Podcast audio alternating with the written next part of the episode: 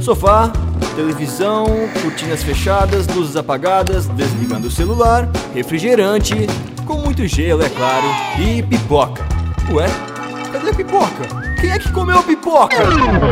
Você vai ouvir agora Fim da Pipoca, um podcast sobre cinema, séries e muito mais. Realização curso de Publicidade e Propaganda da FURB.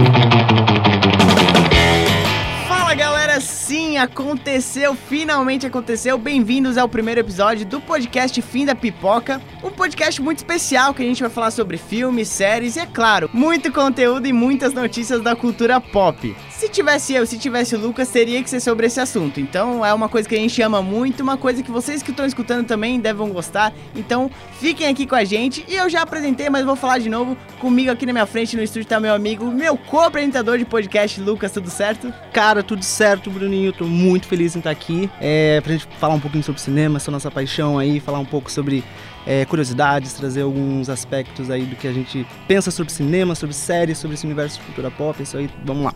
É isso aí, o primeiro de muitos, né? A gente espera. Então hoje vamos falar sobre um grupo de renegados, do que um dia já foi considerado um projeto que ninguém queria assumir, somando com um diretor que um dia já foi considerado uma pessoa que ninguém queria trabalhar. E essa matemática não poderia ter sido mais perfeita, porque hoje a gente vai falar sobre o Esquadrão Suicida de James Gunn.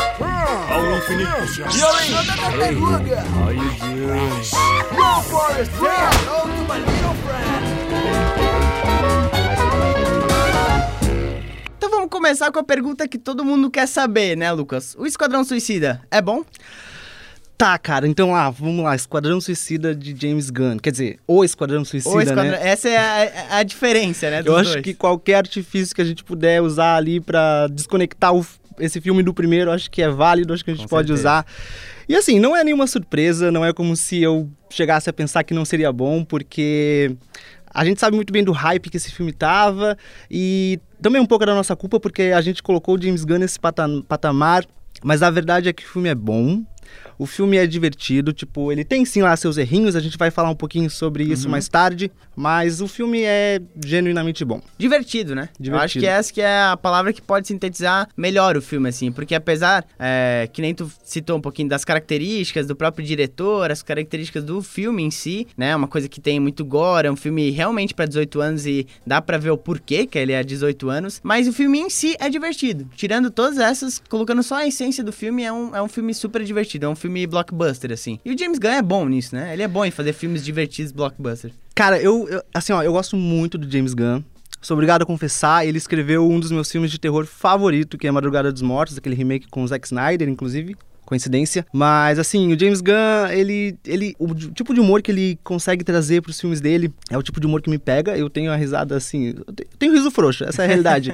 então eu rio bastante, assim, com o humor dele. É, o, cara, é- o cara é realmente bom. E assim, a gente também, muita gente quer saber, e muita gente ficou curioso quando foi anunciado que seria postado esse filme, né? Seria lançado esse filme. É se seria um reboot, se seria uma continuação, se seria o, o Esquadrão Suicida 2. A gente pode comentar, acho que falar sobre isso, que acho que é interessante, porque muita gente não sabe, e é meio que uma mistura dos dois, né? A gente no, nos bastidores, a gente até tava conversando quando a gente tava fazendo a pauta sobre o filme, que não é nenhum, não é nenhum reboot, não é nem uma continuação, um pouquinho dos dois. Enfim, vamos então falar sobre isso, até porque a gente, querendo ou não, tem que falar do elefante é, na situação aqui, né? Que é o primeiro Esquadrão Suicida, né? O filme que. Particularmente eu achei horroroso. Eu acho que a maioria das pessoas acharam bem ruim o primeiro, né? Então, como eu falei na introdução, era um projeto que ninguém queria pegar. Era uma coisa que, assim, Hollywood toda já tinha esquecido que que tinha acontecido, sabe? Porque realmente o primeiro foi tão ruim e foi criado um hype por conta do trailer, que é um dos melhores trailers, acho que de todos, assim. É o trailer do primeiro Esquadrão Suicida é realmente sensacional. Só que chegou no filme, não, sabe? Não rolou. Tudo acho que no filme não, não deu certo, assim, todas as escolhas. Então a gente pode falar se tem relação com o primeiro, se é um reboot ou não. Cara, tu não gostou, velho? O filme tem um Oscar. Como é que tu não gostou do filme? Ah, tantos filmes tem Oscar que não são bons. Não, assim, é, eu realmente nem sei por onde começar falar sobre o primeiro Esquadrão Suicida, porque, assim, diversos erros colossais. Eu acho que, assim, dá pra gente tentar resgatar os piores, assim, pra tentar entender um pouco desse contexto, da onde que vem esse Esquadrão Suicida. Então, assim, o que que eu, o que que eu consigo sintetizar, assim, desses erros, né? O filme é ruim, de fato. Uhum. É, eu acho que eles perderam a oportunidade ali de criar uma história simples, eles tentaram fazer algo muito complexo. É, eles poderiam ter focado ali no arroz e feijão, fazer uma história com um vilão. Não precisava ser um vilão muito, muito, muito complexo, com todas aquelas camadas de, de sombra e de. enfim. Mas que tivesse uma motivação. Infelizmente não teve. Eles também não funcionam como um time. Eu acho que é ali que acaba marcando que divide o filme assim, né? Tipo a gente pensa, beleza, eu não tenho com- como comprar essa ideia. Tem o pior vilão de todos os tempos, assim, a Cara Delevingne que me desculpe, não sei se tu gosta dela. Não, não. assim, como atriz, nada contra, mas ela no, no filme mesmo. Ela é uma ótima pessoa, mas assim, é, eu acho que esse personagem principalmente não funciona, não tem motivação. Jogaram um irmão ali dela que não sei se Sim. faz sentido. Cara, tipo assim, primeiro que começa que ela é uma arqueóloga e aí, tipo, ela encontra o, o- o negócio lá que é da área dela, o que, que ela faz? Ela quebra o negócio. Tipo, Pelo amor de Deus! Ali pra mim eu já perdi tudo. então, assim, muitos erros. Coringa mesmo, assim, não vou. Gostaria até, inclusive, de ser excluído dessa narrativa. Não quero, Por nem, favor. não quero nem falar sobre esse Coringa. Mas é, é isso, sabe? E eu não sei, eu queria até ver contigo se. O que, que tu acha? Porque eu acredito que também o diretor do filme, David Ayer, ele foi bastante sabotado, assim, pelo Sim. estúdio, né? Eu acredito que ele perdeu um pouco da liberdade criativa. Com certeza. Então, eu acho que puxando essa esse assunto que tu botou agora, eu acho que uma das também principais diferenças entre os dois filmes são o jeito que a Warner influenciou ou não no filme, sabe? Então, assim, a gente tem casos, dois casos super sérios, assim, de influência do estúdio nos diretores e na ideia do filme. A gente teve o caso do Esquadrão Suicida, o primeiro do David Ayer, que nem o Lucas comentou, e também teve o caso do Zack Snyder no Liga da Justiça, né? É, depois a gente pode fazer um podcast até sobre isso, sobre influências, né? A gente tem vários casos em Hollywood de influências de estúdio é, em filmes que deram errado e também uns que deram certo, mas enfim. É, e eu acho que a Warner deixou o James Gunn fazer o que ele queria, assim. Acho que essa é a principal é, diferença. Eu nem digo que se o David Ayer tivesse feito o filme dele seria bom, sabe? Às vezes teria sido ruim também, vai Uhum. saber, né? Inclusive eu vi uma foto esses dias do pistoleiro beijando a Arlequina. Meu Deus. Então, assim, talvez eu nem queira essa versão que seja anunciada, sabe? Na versão do diretor. É, inclusive ele tá, ele tá fazendo uma ação, desenvolvendo uma ação É, aí mas pra não tá tão o que corte. nem o release, né, de Snyder Cut, assim, É, não tá tão forte, né? Assim, perdeu a credibilidade dele, eu acho que. Sim. Assim, é, inclusive tem o filme ali com é, versão estendida, né? Não sei se tu chegou a assistir. Não, nunca vi. Ele, ele, assim, ó, ele não salva o filme, mas resolve algumas questões minimamente ali, mas de Uhum. fato não resolve o filme. Eu acho que a melhor coisa que a gente pode fazer agora é realmente esquecer. A gente tem o, o filme novo aqui que, enfim, é. Vamos seguir É por melhor. esse caminho. Sim. Então, eu acho que da primeira pergunta que eu, que eu fiz, eu acho que então a gente pode falar que a- a- o jeito que o James Gunn e a Warner em si decidiram meio que excluir o primeiro filme foi do melhor jeito possível, que é pegar as coisas fortes do primeiro, botar no segundo e assim, ignorar totalmente o primeiro. Eles não fizeram, não é um reboot um filme. Não é um reboot. Ele não é, assim, algo que esqueceu o primeiro de não existiu. Existiu, mas eles não citam nenhuma vez no filme. Acho que a única citação que tem é quando a Arlequina diz oi pro Capitão Boomerang. Só isso, que a gente sabe que eles já se conhecem no primeiro filme. Mas assim, ó, não é nem o dois, sabe? É tipo uma, uma nova história. Era pra ser a história de origem desse grupo de anti-heróis, né? De vilões. Sim, inclusive eu assim. acho que essa, essa questão da Arlequina ali, ela é, ter esse vínculo com o Capitão Boomerang não é nem pra trazer uma referência do segundo filme, eu acho que é mais pra complementar o arco dela, onde eles tentam trazer essa, essa questão da humanidade na personagem. É, então eu acho assim que o James Gunn não fez muito esforço assim para tentar referenciar Sim. o primeiro filme. E é como você disse, ele pegou as melhores coisas ali, coisas que deram certo, é, pegou ali uma Viola Davis, pegou a Margot Robbie, pegou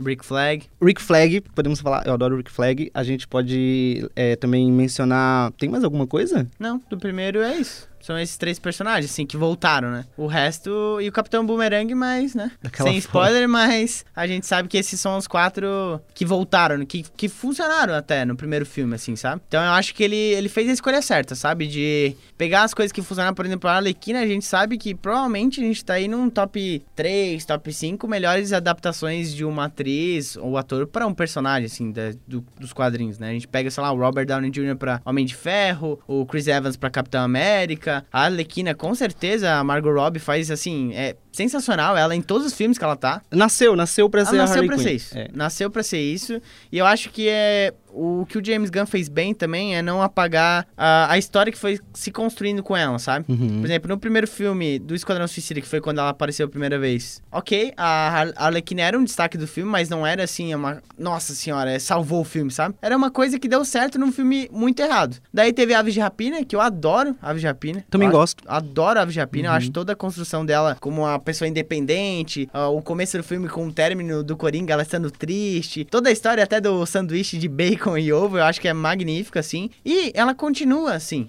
no O Esquadrão Suicida do James Gunn. Ela continua sendo essa pessoa independente, continua sendo uma mulher que é louca, ela é louca, Uhum. mas ela é do jeito dela, sabe? Ela é louca do jeito dela. Ela é pirada, assim, a gente não pode é, enaltecer ela como um, um modelo, sabe, de vida. Mas Exatamente. ela é uma- um personagem que é ela, sabe? Tipo, ela não está mais vinculada ao Coringa. Ela é a Arlequina dela, assim. Emancipadíssima. Emancipadíssima, exatamente. E eu, eu acho que isso é muito mérito da Margot Robbie, né? Eu acho que é um Claro. trabalho de, de atuação mesmo que ela conseguiu trazer pro personagem. Claro que a direção ali influencia muito, tanto que a gente acaba percebendo é, alguns detalhes em questão de direção, tanto ali na do David quanto na do no James. Mas é, ela é uma atriz incrível, ela é Sim. excelente em tudo que ela se propõe. Sim.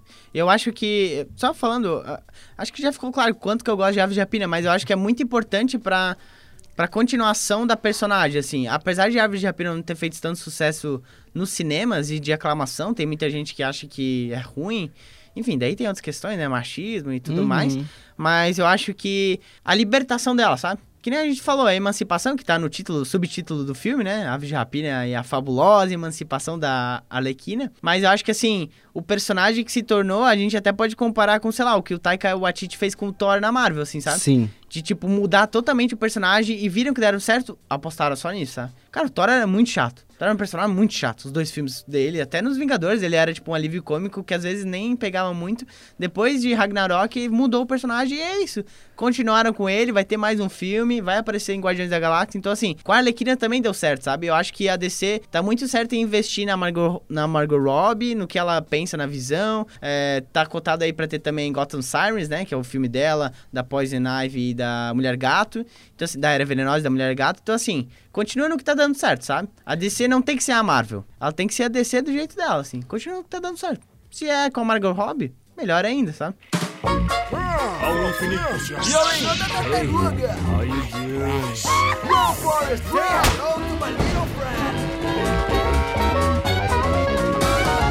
Poderia falar um pouquinho da trajetória do James Gunn até dirigir o Esquadrão Suicida, né? Pra quem não sabe, o James Gunn... Eu não vou, não vou falar desde o começo da carreira, até porque ele já escreveu Scooby-Doo, já escreveu, como o Lucas falou, Madrugada dos Mortos, a readaptação, né? Já fez filmes de terror é, meio trash, assim, né? Podemos dizer, assim, com o que ele tinha com cinco reais e um, e um pão de queijo. Mas, assim, ele começou na Marvel, fazendo o Guardiões da Galáxia 1, que foi um total sucesso, que, que é um filme que eu adoro, assim, é meu filme favorito da Marvel, inclusive. Fez Guardiões 2, e daí, com comentários infelizes da parte dele, assim, o, pra quem não sabe, James Gunn, ele é muito contra, o, na época, né, era contra o Trump, né? E a galera do lado do Trump foi caçar uns tweets dele antigos, que era assim, não vou defender, eram coisas bizarras e idiotas, assim, falas idiotas, sabe? Mas por conta disso ele foi demitido da Marvel, não deu nem três semanas, a DC foi lá e contratou ele. Cara, disse assim, ó, viu a oportunidade, viu ali, assim, eu imagino que, eu imagino o sorriso nos diretores ali da DC que surgiram porque realmente, Com certeza. é, e, né, e aí falando um pouco sobre essa polêmica do James Gunn, é, é importante também falar que ele reconheceu o erro dele, claro que isso não isenta de nada, mas ele meio que aceitou ali o, o- a pena, a penalidade que deram pra ele, que foi a, a demissão da Marvel. Mas é óbvio que a DC ia aproveitar essa oportunidade. É, não é, não é a primeira, é a primeira vez que, que eles pegam algum diretor da DC, da Marvel. Teve o Joss Whedon, né? Ah, ele finalizou o Liga Ele da finalizou Justiça o Liga da Justiça. da pior maneira Mas- possível, mas enfim. Mas acho que foi só esses dois mesmo, até É. então, né? Então assim, bom pra DC, bom pro James Gunn, bom pra Marvel, porque daí depois recontrataram o cara. É, exatamente, né? E daí, só que é interessante, acho, também falar que quando ele foi contratado pela DC, a DC já não tinha as mesmas pessoas que, que cometeram os erros da primeira fase da DC, assim. Não tinha as pessoas que modificaram o, o Liga da Justiça, não tinha mais as pessoas que modificaram o Esquadrão Suicida na época. Então, assim, eles deram pro James Gunn uma total liberdade de escolher o que ele queria. Ele até falou em entrevistas pra Variety, que eu, eu disse pra ti que eu gosto bastante de ver, que eles ofereceram até o Superman pro James Gunn dirigir. Então, assim, tipo, são poucas pessoas que recusariam dirigir um filme do Superman, sabe? São poucas pessoas. E ele não. Ele falou, não, se eu quiser, se eu posso pegar tudo que eu, que eu quero, eu quero Esquadrão Suicida. Certeza que os caras devem estar falando, hum, melhor não, cara. Pega outro aí, escolhe outra, outra equipe. Não, eu quero Esquadrão Suicida, eu gosto da história, eu cresci lendo e foi isso. E deu super certo, né? Deu super certo porque o filme é incrível. Filme é, muito bom. Tanto que ali no momento que ele falou que ele queria Esquadrão Suicida, a partir do momento que eles, beleza, vamos dar o Esquadrão Suicida pra ti, e daí realmente deram total liberdade de criatividade pra ele, tanto que falaram assim, ó, se tu quiser matar a Harley Quinn, tu tem, se, se tu quiser, tu pode fazer isso. Sim. E assim, cara, é como eu falei, né? A gente colocou o James Gunn nesse patamar. Então, assim, o, o ego do cara tá lá em cima, mas criamos um monstro, mas da melhor maneira possível, né? Porque assim, é um monstro que, que, que sabe o que faz. Sim. Eu acho que muito da, do sucesso do filme é por conta do que deram de liberdade pra ele, sabe? A gente sabe que a DC é, é um universo mais sombrio, é uma pegada mais difer diferente da Marvel, até porque se fosse a mesma coisa não seria legal, sabe? É legal ter uma, uma escapatória da fórmula Marvel. E ao mesmo tempo eu acho, acho que duas coisas, três coisas eu acho que definem muito bem um filme, assim. Eu acho que a liberdade que deram pra ele de fazer o que ele queria com quem ele quisesse, vai lá, faz teu filme. Essa relação de que querendo ou não, o James Gunn ele entende o que é um filme de. Não um filme solo, um filme com uma equipe. Uhum. A gente pode pegar, depois a gente pode até relacionar Guardiões da Galáxia com o Esquadrão Suicida, que tem algumas características que são parecidas. Total, total. E a terceira é o, o jeito que foi lançado a campanha do filme. Não sei se tu lembra, mas em 2020, na pandemia, foi é, teve a Comic Con da DC. Uhum. Não era Comic Con o nome, né? Era DC Fandom. Isso. Uhum. A DC Fandom, que foi um evento online, é, feito pela DC em vez da Comic Con é, de San Diego. Eles decidiram sair da Comic Con de San Diego e anunciar tudo na DC Fandom. E lá foi postado cada filme, cada novo projeto da DC teve seu espaço. E um deles foi o Esquadrão Suicida de James Gunn. Foi, foi feita uma, uma coisa muito legal, que foram acho, acho que 25 minutos ou 30 minutos de brincadeiras com o elenco. Um elenco com 20 pessoas lá, o James Gunn e as 19 pessoas e as 20 pessoas. E assim, não falaram nada sobre quem morreria, nada. Só falaram que esse era o Esquadrão Suicida e deram a entender que todo mundo era o Esquadrão Suicida. E até que era, né? Só que assim, gente, morre muita galera nesse filme. Muita gente. É, é mais fácil falar quem ficou vivo do que quem morreu. De tanta gente que morre, assim. Então, tipo, esse esquema de lançar pra todo mundo quem seria. Não dar spoiler realmente, quem morreria ou não, e lançar todo mundo como se fosse todo mundo da Esquadrão Suicida, acho que foi uma campanha muito massa de marketing, assim, do filme e da, da Warner em si. Não, total, porque assim, quando saiu ali, inclusive no próprio DC Fandom, quando saiu o primeiro trailer, as primeiras, os primeiros teasers, que a gente viu a quantidade de personagem, nem passava pela nossa cabeça que, que muitos personagens iam morrer, porque a gente tava numa, numa pira de, meu Deus, o James Gunn é visionário, talvez ele realmente queira usar todos esses personagens, porque assim, ele consegue, ele consegue trabalhar com muitos personagens e ele é ótimo em juntar personagens que são des- desajustados. Uhum. Inclusive, né, a gente pode ver isso em Guardiões da Galáxia. São pessoas que é, aparentemente não têm nenhuma química entre si, mas que de alguma forma, por alguma motivação, eles funcionam. Então a gente pensou, meu, beleza, 20 personagens? Por que não? Vamos. e, cara, assim, eu não sei nem como começar a explicar o, o- o primeiro ato ali do filme, os primeiros 20 minutos, porque realmente é, é muito personagem foda, é muito personagem legal, personagem que eu, inclusive, nunca tinha visto. E aí ver o desenvolvimento deles é, é- é excepcional. É, esperem bastante sangue, esperem bastante gore, né? Esperem uma coisa bem brutal mesmo, assim. O filme é 18 anos por um motivo, assim. Os primeiros 20 minutos dele a gente entende o porquê, assim, que ele é. Se você é criança, assim, melhor não ir ver, sabe? Tipo, se você é um pai que, ou irmã, irmão que quer levar o seu, o seu priminho, sei lá, o seu irmãozinho, saiba que realmente é um filme mais 18 e com certeza de que é, sabe? Tipo, é realmente. tá certo essa indicação, assim. Mas é um filmaço, sabe? Eu recomendo todo mundo que tenha, né, 18 anos pra mais de assistir, porque tirando isso, é um filme muito divertido. Só que não dá pra tirar, porque apesar disso, é uma característica do filme, sabe? Querendo ou não, né? Tá muito presente em todos os momentos, não só nos 20 minutos, que é o ápice, mas tá muito presente. É, eu acho que esses momentos ali de violência extrema, e eu digo extrema porque é muito gráfico, a gente tá acostumado a ver, enfim, em filmes de terror, ou em próprios filmes de. Às vezes, assim, até em filmes do Tarantino, que tem muita violência, é um- uma violência mais contida, aquela coisa que a câmera ela, ela esconde, mostra né, o sangue na parede. Aqui não. Aqui a gente, sabe, se a gente não piscar, a gente vai ver a Sim. cena de violência. Então, assim, é bastante gráfico. Fica aí é, o aviso. Mas pra quem quiser realmente comprar a ideia, embarcar aí, é, é, é uma, é uma das coisas que realmente tornam o filme o que ele é. E, e eu acho que não poderia ser diferente. E tirando essa, esses primeiros 20, 25 minutos do, do filme, a gente tem o Esquadrão Suicida, né? Até então, na, na sua história. Jamais, assim, minimizado, digamos assim. E, cara, várias vários personagens novos, né? Então, o Idris Elba faz o Bloodsport, que a gente até então eu nem conhecia, nem sabia que existia. Tem o John Cena como pacificador também. Tem o Tubarão Rei, né? Que é o Nanaui, mas quem faz a voz dele, quem dubla a voz dele é o Sylvester Stallone, né? O Eu acho Rock que Balboa. Só aí já, já, Já, vale né? a, Então a gente entrada entende, do ingresso, né? ingresso ali pro cinema. É, e tem também o. Tem também o David Dastamalchian. Dastamalchian. Enfim. É, ele não. Assim, a gente é. Se tu vê a cara dele, tu sabe que ele é já. Ah, já vi esse cara em algum lugar, sabe? Aham. Mas tu nunca sabe algum filme que ele teve um um protagonismo maior. Eu lembro dele de Homem-Formiga, ele é um dos hackers lá que ajudam ele no primeiro filme. É um que tem um cabelinho pra cima, então ele já era da Marvel também.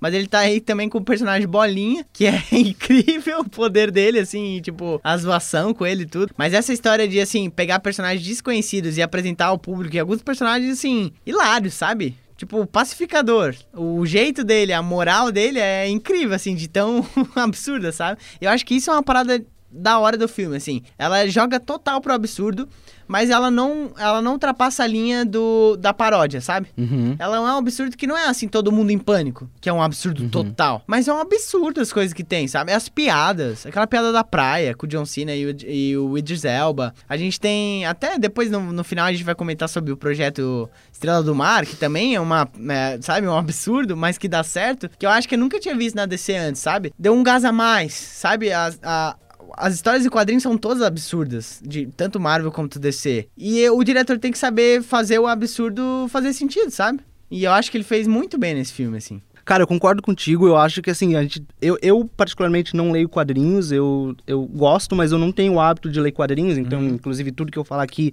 é referente ao universo cinematográfico, realmente. E eu acho que o que faz isso funcionar é que, por mais absurdo que seja, é, os personagens no filme, eles tratam aquilo como se fosse realmente uma coisa muito séria. Então, por exemplo, tem a personagem da Viola Davis ali, que, cara, eu achei incrível o que o James Gunn fez com ela, assim, porque ele coloca ela no mesmo patamar dos personagens, de Aham. tipo, desse nível de bizarrice, mas ela tá séria pra c... Não sei nem se eu posso falar palavrão aqui, mas ela, tipo, é a Amanda Waller do jeito que ela deve ser, Aham. naquele cenário ridículo. Então, a partir do momento que isso acontece, a gente acaba comprando isso, sabe? Porque Sim. os personagens, eles conseguem passar essa, essa, conseguem passar essa veracidade pra gente. Hum. E isso acaba funcionando, a gente acaba comprando a ideia do filme, acho que por isso que deu muito certo. E eu acho que ele acerta muito o tom no, no bizarro com a seriedade, sabe? Então, tipo, a gente tem um tubarão em humanoide, que é do lado de um cara que tá super, tipo, meu, pelo amor de Deus, o que que eu estou fazendo aqui, sabe? Então a gente tem a Viola Davis que tá sério o filme todo, com uma equipe de gente que trabalha pra ela, estagiários apostando em quem morreria, sabe? Então, tipo, eu acho que tem esse controle muito bom de momentos sérios e momentos bizarros, momentos absurdos, mas que dão certo, sabe? Tipo, acho que ele, ah, tanto o roteiro como o jeito que ele filma, assim, acho que ele usou muito bem, usufruiu muito bem do que ele tinha, assim. E também alguns destaques, é, eu posso dar os meus destaques, mas tu também pode ter os teus. Mas eu achei o John Cena muito bem. Eu acho que eles nem tinham cogitado em fazer uma série do Pacificador antes do filme. Só que eu acho que depois do James Gunn ter feito, escrito o roteiro e também ter feito. filmado, né? No meio das filmagens ali, com o John Cena improvisando, enfim, eu acho que ele repensou nisso e decidiu fazer. Porque eu acho que ele é uma das melhores coisas do filme, assim, pra mim. Top 3 fácil, assim. Que eu acho que ele tem um timing de comédia muito bom. O personagem dele, o moral dele é ridículo, assim. Ele, ele busca paz. Ele fala até no filme, né? Eu busco paz, é, não importa o que seja. Eu posso matar crianças, mulheres e homens, eu quero a paz mundial. E é isso que eu quero, sabe? Então, tipo assim, é um, é um lema moral muito idiota, sabe? Muito absurdo. Mas que dá certo, porque é o John Cena, sabe? Acho que se fosse qualquer outra pessoa não teria dado certo, mas é porque o John Cena eu acho que deu certo, assim. Não, concordo completamente, assim, é, é- esse personagem ali de caráter duvidoso do, do John Cena realmente é espetacular, assim. Pra ser sincero, tem algumas piadas, assim, que eu não curti, não, não, a gente pode até falar depois sobre isso, mas o personagem tá muito incrível. É, ver o John Cena, aquele cara daquele tamanho, tipo, na, naquele papel realmente é algo muito diferente de tudo que ele já fez. Inclusive, vi um, esses dias eu vi uns stories da Alice Braga comentando sobre como que foram as filmagens. É, e ela comentando que o John Cena era o mais engraçado no set de filmagem. tipo, tu vê, tu não imagina isso. Sim. Então, assim, também dá pra ver que o cara tava muito confortável no personagem. O outfit dele, a roupa dele, assim, ó. Sensacional. Sensacional. O traje incrível dele, assim. O traje é incrível. Ele gostou tanto que ele vai até em entrevistas e é, tapetes vermelhos com o traje, assim, claro, na zoeira, né? Mas ele vai vestido, assim, vai trajado mesmo. Então eu acho que ele curtiu pra caramba fazer esse filme. É, claramente ele se sente muito orgulhoso pelo person- personagem, né? Inclusive já acho que encomendaram uma segunda temporada, eu não sei se isso é... Não sei, eu sei que vai ter a primeira, é, o Pacificador é um personagem do filme e vai ter uma série dele na HBO Max, né? Que é o streaming que, que é dona da Warner. Então, a, pra ver o sucesso e quanto que ele é bom no filme, assim, quanto que ele vai bem, sabe? Outra pessoa que eu acho que se destacou bastante no filme, é, tanto por conta dela como como por conta do roteiro também, é a Caça-Rato 2, não é a Caça-Rato 1, é a Caça-Rato 2, por mais Importante. absurdo que seja, é Caça-Rato 2, é, que é, eu particularmente não conhecia a atriz, a Daniela Melchior, que inclusive é portuguesa de Portugal, né? Então, tipo assim, não é uma pessoa que é A-list, assim, de atriz, sabe? É uma pessoa que teve que fazer os testes pra viver a personagem, passou em todos e, cara, legal, né? É uma pessoa que não, não necessariamente é americana, tendo um papel de destaque num filme tão grande assim, né? E, cara, eu acho que muita gente tem falado, eu acho que a gente até pode comentar sobre isso, se é o coração do filme, sabe? Que o filme tão absurdo, querendo ou não, ele tem que ter um coração, ele tem que ter alguém que, que puxe pro, pro lado emocional. Porque se só matar por matar, a gente não vai se relacionar com ninguém, a gente não vai sentir o peso da morte, sabe? Acho que tem que ter o peso e, e meu Deus, será que ela vai morrer? Será que... Tem que ter alguma coisa puxando isso e eu acho que ela vai muito bem nisso, né? Acho que o Lucas queria comentar também da Caçato 2, que acho que foi um dos destaques pra ti também, né? Cara, total, é... Assim, pra mim, a Caça-Ratos, ela... Pra mim, ela foi o ponto forte do filme. No primeiro filme do Esquadrão Suicida, quem... Né, carregou o filme nas costas foi a, a Margot Robbie com a sua personagem. Querendo ou não, esse filme, esse Esquadrão Suicida novo, ele não é, ele não é o filme da Arlequina. Não. sabe? Ela tá ali incrível da, da, da- forma como tá, mas o filme não é dela, ela não é o destaque. Eu acho que a, a Red Cat, eu acabei de esquecer o nome em português. Caça-rato. A Caça-Ratos, ela realmente traz essa humanização ali pro filme. É, talvez de uma maneira um pouco apelativa, com aquela questão ali do, do, do pai, mas assim, eu acho que é uma saída inteligente, sabe? É aquela coisa do arroz com feijão, vamos fazer bem feito, melhor do que tentar inovar e trazer Sim. algo que poderia ter estragado o filme. Então, assim, eu achei uma personagem espetacular, achei a atriz incrível, muito carismática. Eu quero, com certeza, eu quero ver mais sobre ela, então espero que, que James Gunn traga ela novamente, enfim, o universo traga ela novamente para os próximos filmes. E o poder dela também achei incrível, assim, rende uma, legal, né? uma cena que eu. Eu ouvi, ouvi algumas pessoas falando que aquela cena no final é um pouco exagerada, mas assim, a proposta do filme pedia aquilo, sabe? Eu acho que aquela cena final ali, ela é incrível. Enfim, não quero dar spoiler também, mas eu, eu gostei. É, aquela, são aquelas desculpas, entre aspas, assim, que a gente pode dar sempre, né? Cara, tu acha bizarro aquilo e não acha bizarro o projeto é, Estrela do Mar, sabe? Uhum. Tipo assim, o que, que é bizarro naquele filme? Tudo é bizarro, sabe? Mas eu acho que eu concordo contigo nisso de ser feijão com arroz. Eu vi muita gente falando bem dela e muita gente falando mal também. É, falando mal no sentido de ela destoa, assim. Eu acho que realmente ela destoa do grupo. Não necessariamente de um jeito excelente, de meu Deus, ela destoa porque ela é protagonista. E não necessariamente também de um jeito que ela destoa porque ela é pior.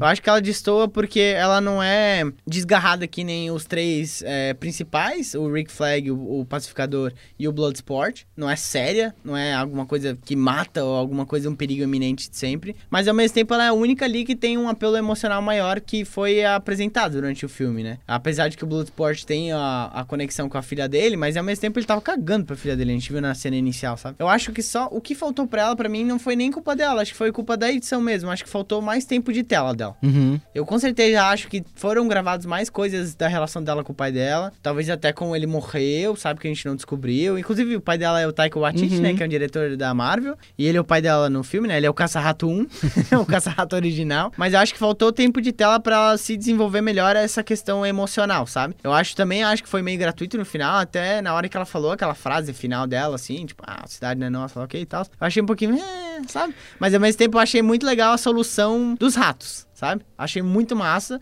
Não acho que foi abordado, tipo, ah, toda hora. Não, ah, não acho que foi algo que, ah, quando precisava de alguém, é, os ratos estavam lá. Não foi, não foi algo que eles usaram os ratos para ser uma escapatória de, de sempre, sabe? Tipo, sabe, não é a força do Star Wars, sabe? Que às vezes funciona, às vezes não, quando precisa ou não, sabe? Críticas. Mas eu acho que usaram os momentos certos, assim. Não usaram demais, não usaram de menos. E o pro final eu acho que fez sentido, sabe? Acho que fez sentido.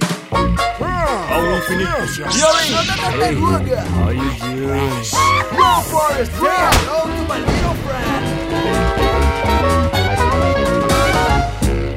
Então gente- acho que a gente pode, chegando agora mais no finalzinho do podcast, falar de uma coisa que vai ser spoiler, né? Já avisando aí pro pessoal que vai ser spoiler, que é o vilão principal do filme, que é o Starro o Conquistador, que não é uma pessoa, é uma estrela do mar gigante, alienígena, é uma coisa bizarra mesmo, mas acho que entra muito com, com o que a gente tava falando do bizarro do filme, sabe? Ao mesmo tempo que é uma coisa que poderia dar muito errado por ser uma galhofa, assim, por ter um visual é, rosa com amarelo, com azul, não é uma parada sombria, não é uma parada com cores frias, é uma coisa bem brilhante, bem saída dos quadrinhos mesmo, mas que dá muito certo. E até tem um apego emocional, um apelo emocional com o próprio Star, Total, o Conquistador, total. sabe? Eu acho que isso foi um trufo muito legal do James Gunn, de usar essa história, assim, de, e, cara, com poucas frases, sabe? Sei lá, se ele falou 10 frases no Uhum. filme, foi muito. E lá a gente conseguiu penetrar, assim, tipo, dá pra saber o que, que ele queria, sabe? Apesar de ser uma forma alienígena que conquista corpos, enfim. Eu acho que foi bacana mostrar esse outro lado também. E, cara, assim, saído de uma página de quadrinhos, assim. Pra quem não sabe, o Starro, ele foi a primeira vez introduzido contra a Liga da Justiça, então ele é um vilão grande, assim, até pelo poder dele ser uma coisa que é um mal, é uma eminência do mal, assim, que é que assusta, assim, de, tipo, ele não só mata as pessoas, ele toma conta delas, ele faz um exército com as pessoas, sabe? Então, tipo, eu acho que ele é um vilão grande e representativo nos quadrinhos, nos cinemas, nas telonas, a gente nunca teve, por ser uma coisa tão absurda, acho que nunca teve, mas acho que foi uma boa adição e ficou perfeito, assim, no filme. Acho que foi o ápice de, de bobeira, de, de absurdo que deu muito certo e ficou com o tom certo do filme, né? Cara, eu gostei muito do Starro, assim, ele, ele flerta um pouco com o terror ali, como você fala. A abordagem dele realmente é assustadora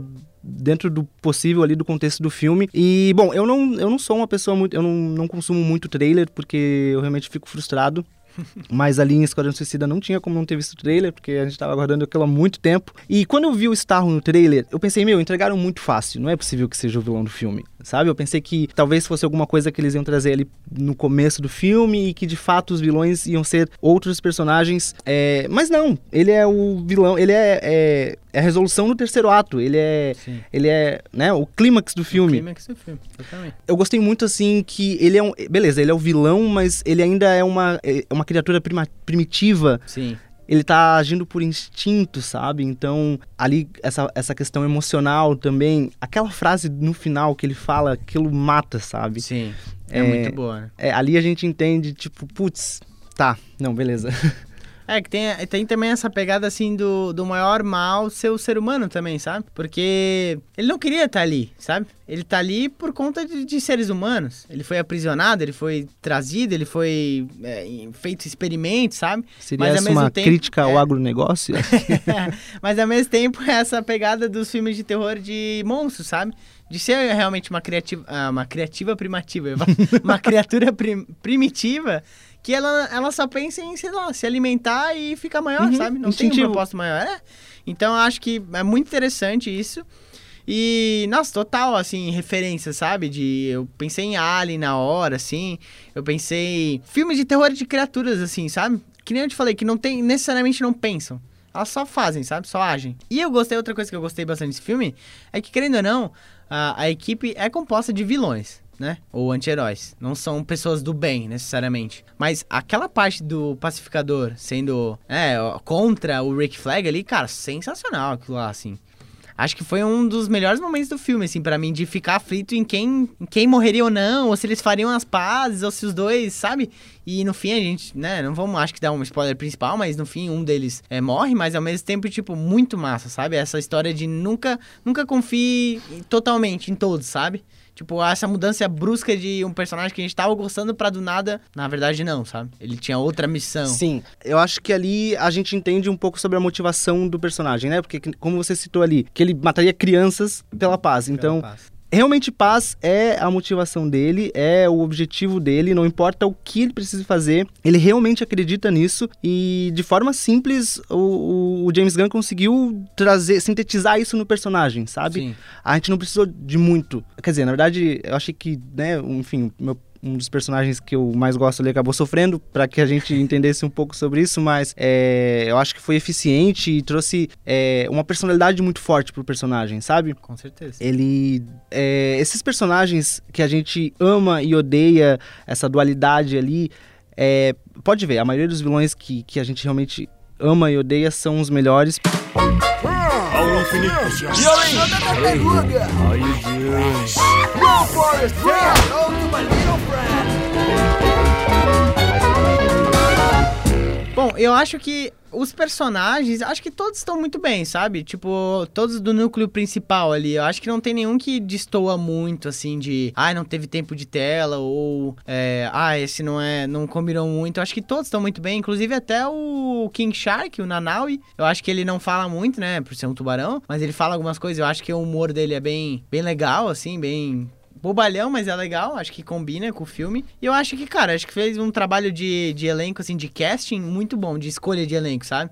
Tipo, o Idris Elba é um, nossa, é um ator sensacional, assim, eu acho que ele foi super subaproveitado no, na Marvel, sendo o amiguinho do Thor lá, que abriu o portal Heindon. Eu acho que, assim, ele tem tudo, ele já fez vários filmes bons, inclusive eu queria que ele fosse o 007, se não fosse uma mulher, eu gostaria que ele fosse, eu acho que ele tem todo esse ar de galã, de charme, assim, que o 007 exala, transmite, eu acho que seria uma boa escolha, mas acho que combina muito com o papel, assim, de ele não querer estar ali, sempre pensar, daí tem um cara que fala que quer morrer, outro que, sei lá, que é um tubarão, ele tá tipo, meu Deus, o que, que eu tô fazendo aqui? Super combinou. O Rick Flag, do primeiro filme pra esse, mudou totalmente, assim, tipo, no primeiro filme ele era um soldadinho focado ali, ele tá super, tipo, não, esses são os meus pensamentos, eu posso ir contra a minha nação até, né, no, no momento, um dos momentos principais do filme. A gente já falou, tá incrível, né, sensacional.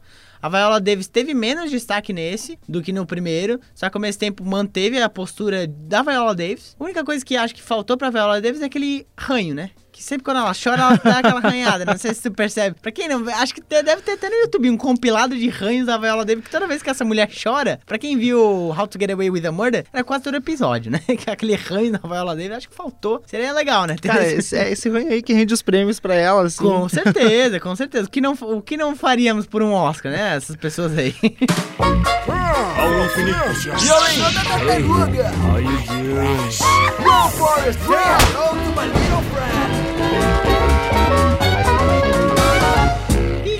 Concluindo, acho que sintetizando, é um filme divertido pra caramba. É um filme blockbuster, assim, que se não fosse pelo gore, se não fosse por mais 18, super seria um filme Sessão da Tarde, assim.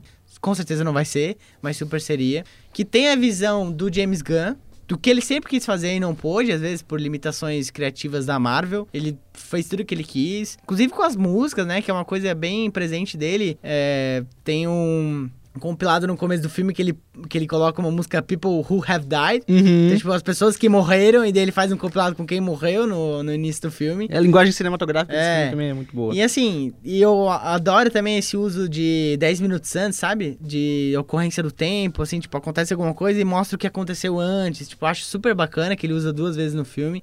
Super massa.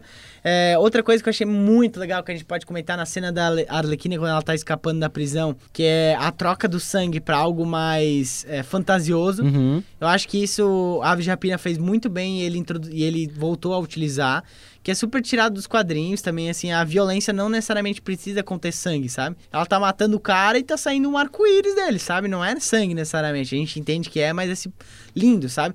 E acho que condiz muito com o personagem da Arlequina por ser essa loucura, sabe? De, tipo, matar um cara super brutalmente de um lado e ver uma espada e, ai, que fofinho, Não, sabe? total, total. Super personagem dela, sim. assim, super combinou.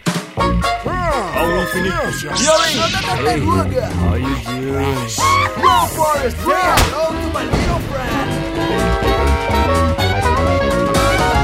Considerações finais, Lucas. Cara, incrível esse filme. Gostei demais, inclusive saí do cinema ali depois de dois dias eu vi o filme de novo. Eu acho que é um filme pra ser consumido e. e- e- Mas é, eu super assistiria de novo. Por exemplo, Sim. sair no HBO Max, super assistiria de Total, novo. é. É um filme que precisa, ele é- foi feito pra ser aproveitado ali da primeira vez que tu tá assistindo. Sim. Mas, enfim, teve duas cenas ali que eu ri nas duas vezes que eu vi o filme, que assim, pra mim foi o auge, que foi a cena, né, que aquele personagem pula do helicóptero. e no final, é, quando o Bolinha, ele vê uma pessoa ali que ele imagina no lugar Grande. desse tal. Sim, Tipo, sensacional.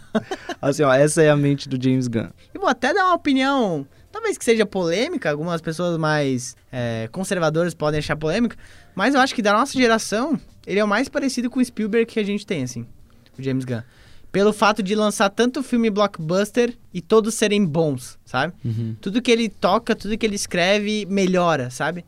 Ele é uma pessoa que, tipo, até, até então não vi nada dele que era ruim. Tipo assim, meu, intragável, sabe? Não dá pra assistir isso, não dá pra ver isso.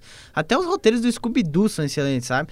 E a gente viu que ele consegue, apesar de ter características parecidas, consegue fazer duas coisas diferentes boas, sabe? Um filme família da Marvel e um filme gore, um filme brutal pra descer. Então acho que ele é o mais perto do, do, do Spielberg pelo fato de blockbuster, sabe? Não do, de cinematografia, nem de jeito de dirigir. Por ser um cara que sabe fazer filme que vai conquistar o público grande, sabe? Tipo, ele sabe. O Spielberg faz muito bem isso, talvez seja o melhor de Hollywood da história a fazer isso. E eu acho que o James Gunn é o mais parecido que a gente tem nesse sentido com ele, assim. É, eu concordo contigo e acho que, né, pra gente já encerrar, é, eu acredito que o James Gunn realmente trouxe a DC de, de, de volta pro jogo. Eles já estavam vindo, é, né, nessa, numa sequência muito boa ali, mas parece que ele realmente colocou a DC nos trilhos. Sim. E aí eu acho que isso também é, é- é- é bem otimista da parte, assim, falar, mas eu acredito que agora a DC vai começar a tomar o tom que precisa. Uhum. E aí é esperar os próximos capítulos, assim. Realmente estou muito animado, quero muito ver o que, que vai acontecer. A gente sabe que a pandemia ali dificultou muita, muito lançamento, principalmente a DC sofreu bastante, assim, porque a Marvel já estava muito bem consolidada, a Uhum. DC penou um pouco ali, mas agora acho que engatou e é isso aí, vamos ver o que, que vem por E aí. muita gente me pergunta, muita gente não, já gerei, vai. Mas alguns amigos meus me perguntam qual é o futuro da DC, sabe? E cara, o futuro da DC é esse. Acho que são histórias no seu próprio universo. É, não necessariamente multiversos, assim, pode ter conexões, mas não precisa ser a Marvel, sabe? Não precisa ter, tipo assim, Guardiões da Galáxia e mostrar o Thanos, sabe? Uhum. Cara, esse filme não dá alusão nenhuma ao resto da- do universo da DC. Fala do Superman uma vez, mas nem mostra ele, ele, sabe? E é perfeito, sabe? Uma coisa, eu acho que assim, Mulher Maravilha, 1984, tem seus defeitos, mas é um filme ok. É, A própria Aquaman, que também não cita muito, é um filme também ok. Aves de Rapina não cita quase nada, também é super bom. Então, assim, acho que esse é o futuro da DC, sabe? Tipo assim, histórias que não necessariamente precisam ter um universo maior conectado, mas que se quiserem fazer, rola Ok, uhum. sabe?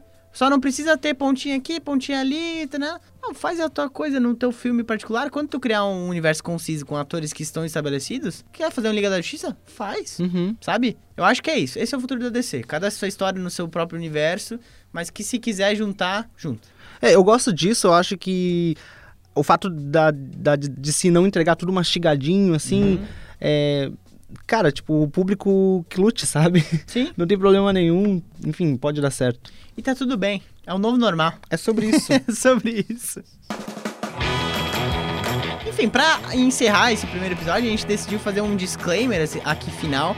Porque a gente. Não, o podcast não é só eu e o Lucas, o fim da pipoca. É uma comunidade, sabe? É uma, é uma parada pra todo mundo. Sintam-se abraçados aí de casa, escutando ou vendo a gente, né? A gente quer que vocês comentem ah, no nosso Instagram ali do plugin, nos nossos posts que a gente vai fazer. Ou mandem perguntas pra gente no WhatsApp. A gente quer fazer o final do nosso podcast, né, Lucas? Tendo essas perguntas e respostas, assim. Pode, vocês podem perguntar dicas de filmes, vocês podem perguntar coisas do filme mesmo que a gente falou no episódio passado. Não tem problema nenhum ser no próximo episódio. O espaço final do nosso podcast vai ser destinado a vocês, Pra ter realmente essa relação entre a gente e vocês. Apesar de a gente estar fazendo aqui algo que a gente gosta muito, que é conversar sobre cinema, a gente, né, não, não faria sentido simplesmente fazer isso se não alguém pra assistir a gente. né? Claro. E a gente quer muito saber o que, que vocês acham, inclusive dar dicas, porque, é, como o Bruninho falou, a gente quer é, realmente que vocês se sintam abraçados e que vocês gostem do nosso conteúdo. Então a gente, quer, a gente quer fazer esse conteúdo para vocês. E é isso, deixem lá os seus comentários, suas é, ideias, acho que tudo é válido. Feedbacks, é, perguntando dicas de filmes e séries, tretas amorosas. Cara, isso aqui é um, é um espaço nosso, sabe? Precisa aqui de um conselho, uma terapia. a gente talvez não consiga ajudar, mas É. a gente pode tentar. Talvez não seja a pessoa certa, mas gente pode te aconselhar talvez pra, um, uma terapia, alguma coisa assim. Enfim, pergunta, fa- falem com a gente, mandem o que vocês quiserem, que a gente vai responder, vai falar o nome de vocês, se vocês quiserem, a gente não fala também. Mas aonde mandar essas perguntas, Lucas? Vocês podem mandar pra gente pelo WhatsApp, se for nossos amigos mais perto. ou a gente vai sempre postar os cortes do fim da pipoca ali no plugin. E também a gente pode deixar semanalmente uma caixinha de perguntas, tanto no PPFurb, no Instagram, como no plugin também, nos stories, pra pessoa poder ter esse contato com a gente. Então assim, feedbacks, dicas, perguntas, respostas, opiniões também são válidas. Esse espaço final do podcast sempre vai ser destinado ao nosso público, a vocês que estão escutando a gente, maravilhosos, perfeitos, certo? Certíssimo. Podemos encerrar então? então. Podemos encerrar. primeiro episódio do Fim da Pipoca chegou ao fim. Muito obrigado pra quem escutou até aqui, né? Obrigado também ao Lucas que participou da gente. Esse é um projeto que a gente tá aí há quase um mês, né? Discutindo, debatendo, que a gente queria muito fazer. O Lucas também, eu e o Lucas, a gente já teve projetos também vinculados a isso. O Lucas, pra quem não sabe, depois pode falar também tem um Instagram de filmes, que ele posta reviews deles, dicas, que é muito bacana também. Eu já tive meus projetos aleatórios, hoje eu tô mais parado, mas a gente queria agradecer várias pessoas, né? Queria agradecer a República por ter feito é, esse projeto do podcast junto com eles. Foi uma coisa muito, muito massa. Inclusive, o Lucas estava uma das cabeças pensantes sobre isso. Eu não sou muito da arte, mas estava ali dando meus pitacos, enfim. Também agradecer aqui o laboratório de áudio da FURB, o, o Morango, a Natália, todos os monitores bolsistas daqui que cederam esse espaço pra gente gravar, né? É um espaço muito bom aqui na FURB. E é isso, todo mundo que ajudou a fazer, a realizar esse podcast. Eu sei agradecer a República, claro, porque quando a ideia surgiu na nossa cabeça era simplesmente dois loucos ali que queriam falar sobre cinema e a República ajudou muito a gente a colocar tudo, as, né, organizar as ideias, organizar essa bagunça e enfim, a coisa funcionou, tomou uma proporção que a gente gostou e enfim, estamos aí agora apresentando aqui o podcast para vocês. Queria agradecer a todo mundo que ajudou a gente, é, agradecer a vocês que estão escutando e que espero que tenham gostado, espero que, que, que realmente é, essa, essa conversa que a gente teve tenha agregado alguma coisa para vocês. E é isso aí, vamos continuar falando sobre cinema, é, enfim, essa paixão aí que a gente compartilha e, e é isso. É isso. Pra finalizar, eu acho que eu vou dar uma sugestão de filme. Gente pode fazer, em vez de três mosqueteiros, podia ser os três camundongos. Mete ali o Remy do Ratatouille, o pequeno Stuart Little e mete também o camundongo que tem no, no Esquadrão Suicida. Seria um, um filme muito massa. Já mete o Jerry também pra botar mais ali. Dá pra pôr um monte de rato aí do cinema. Por que não? Por que não fazer? É, quem sabe o Mickey, né? Será que. Será Porque que. acho que deixa quieto, Putz. né? Porque daí, né, daí já fica mais cabreiro. É, a Marvel, não sei, não sei. Vamos ver. Valeu, galera. Beijo. Até mais. Ué? Cadê a pipoca? Quem é que comeu a pipoca? Fim da Pipoca, um podcast sobre cinema, séries e muito mais. Realização: Curso de Publicidade e Propaganda da FURB.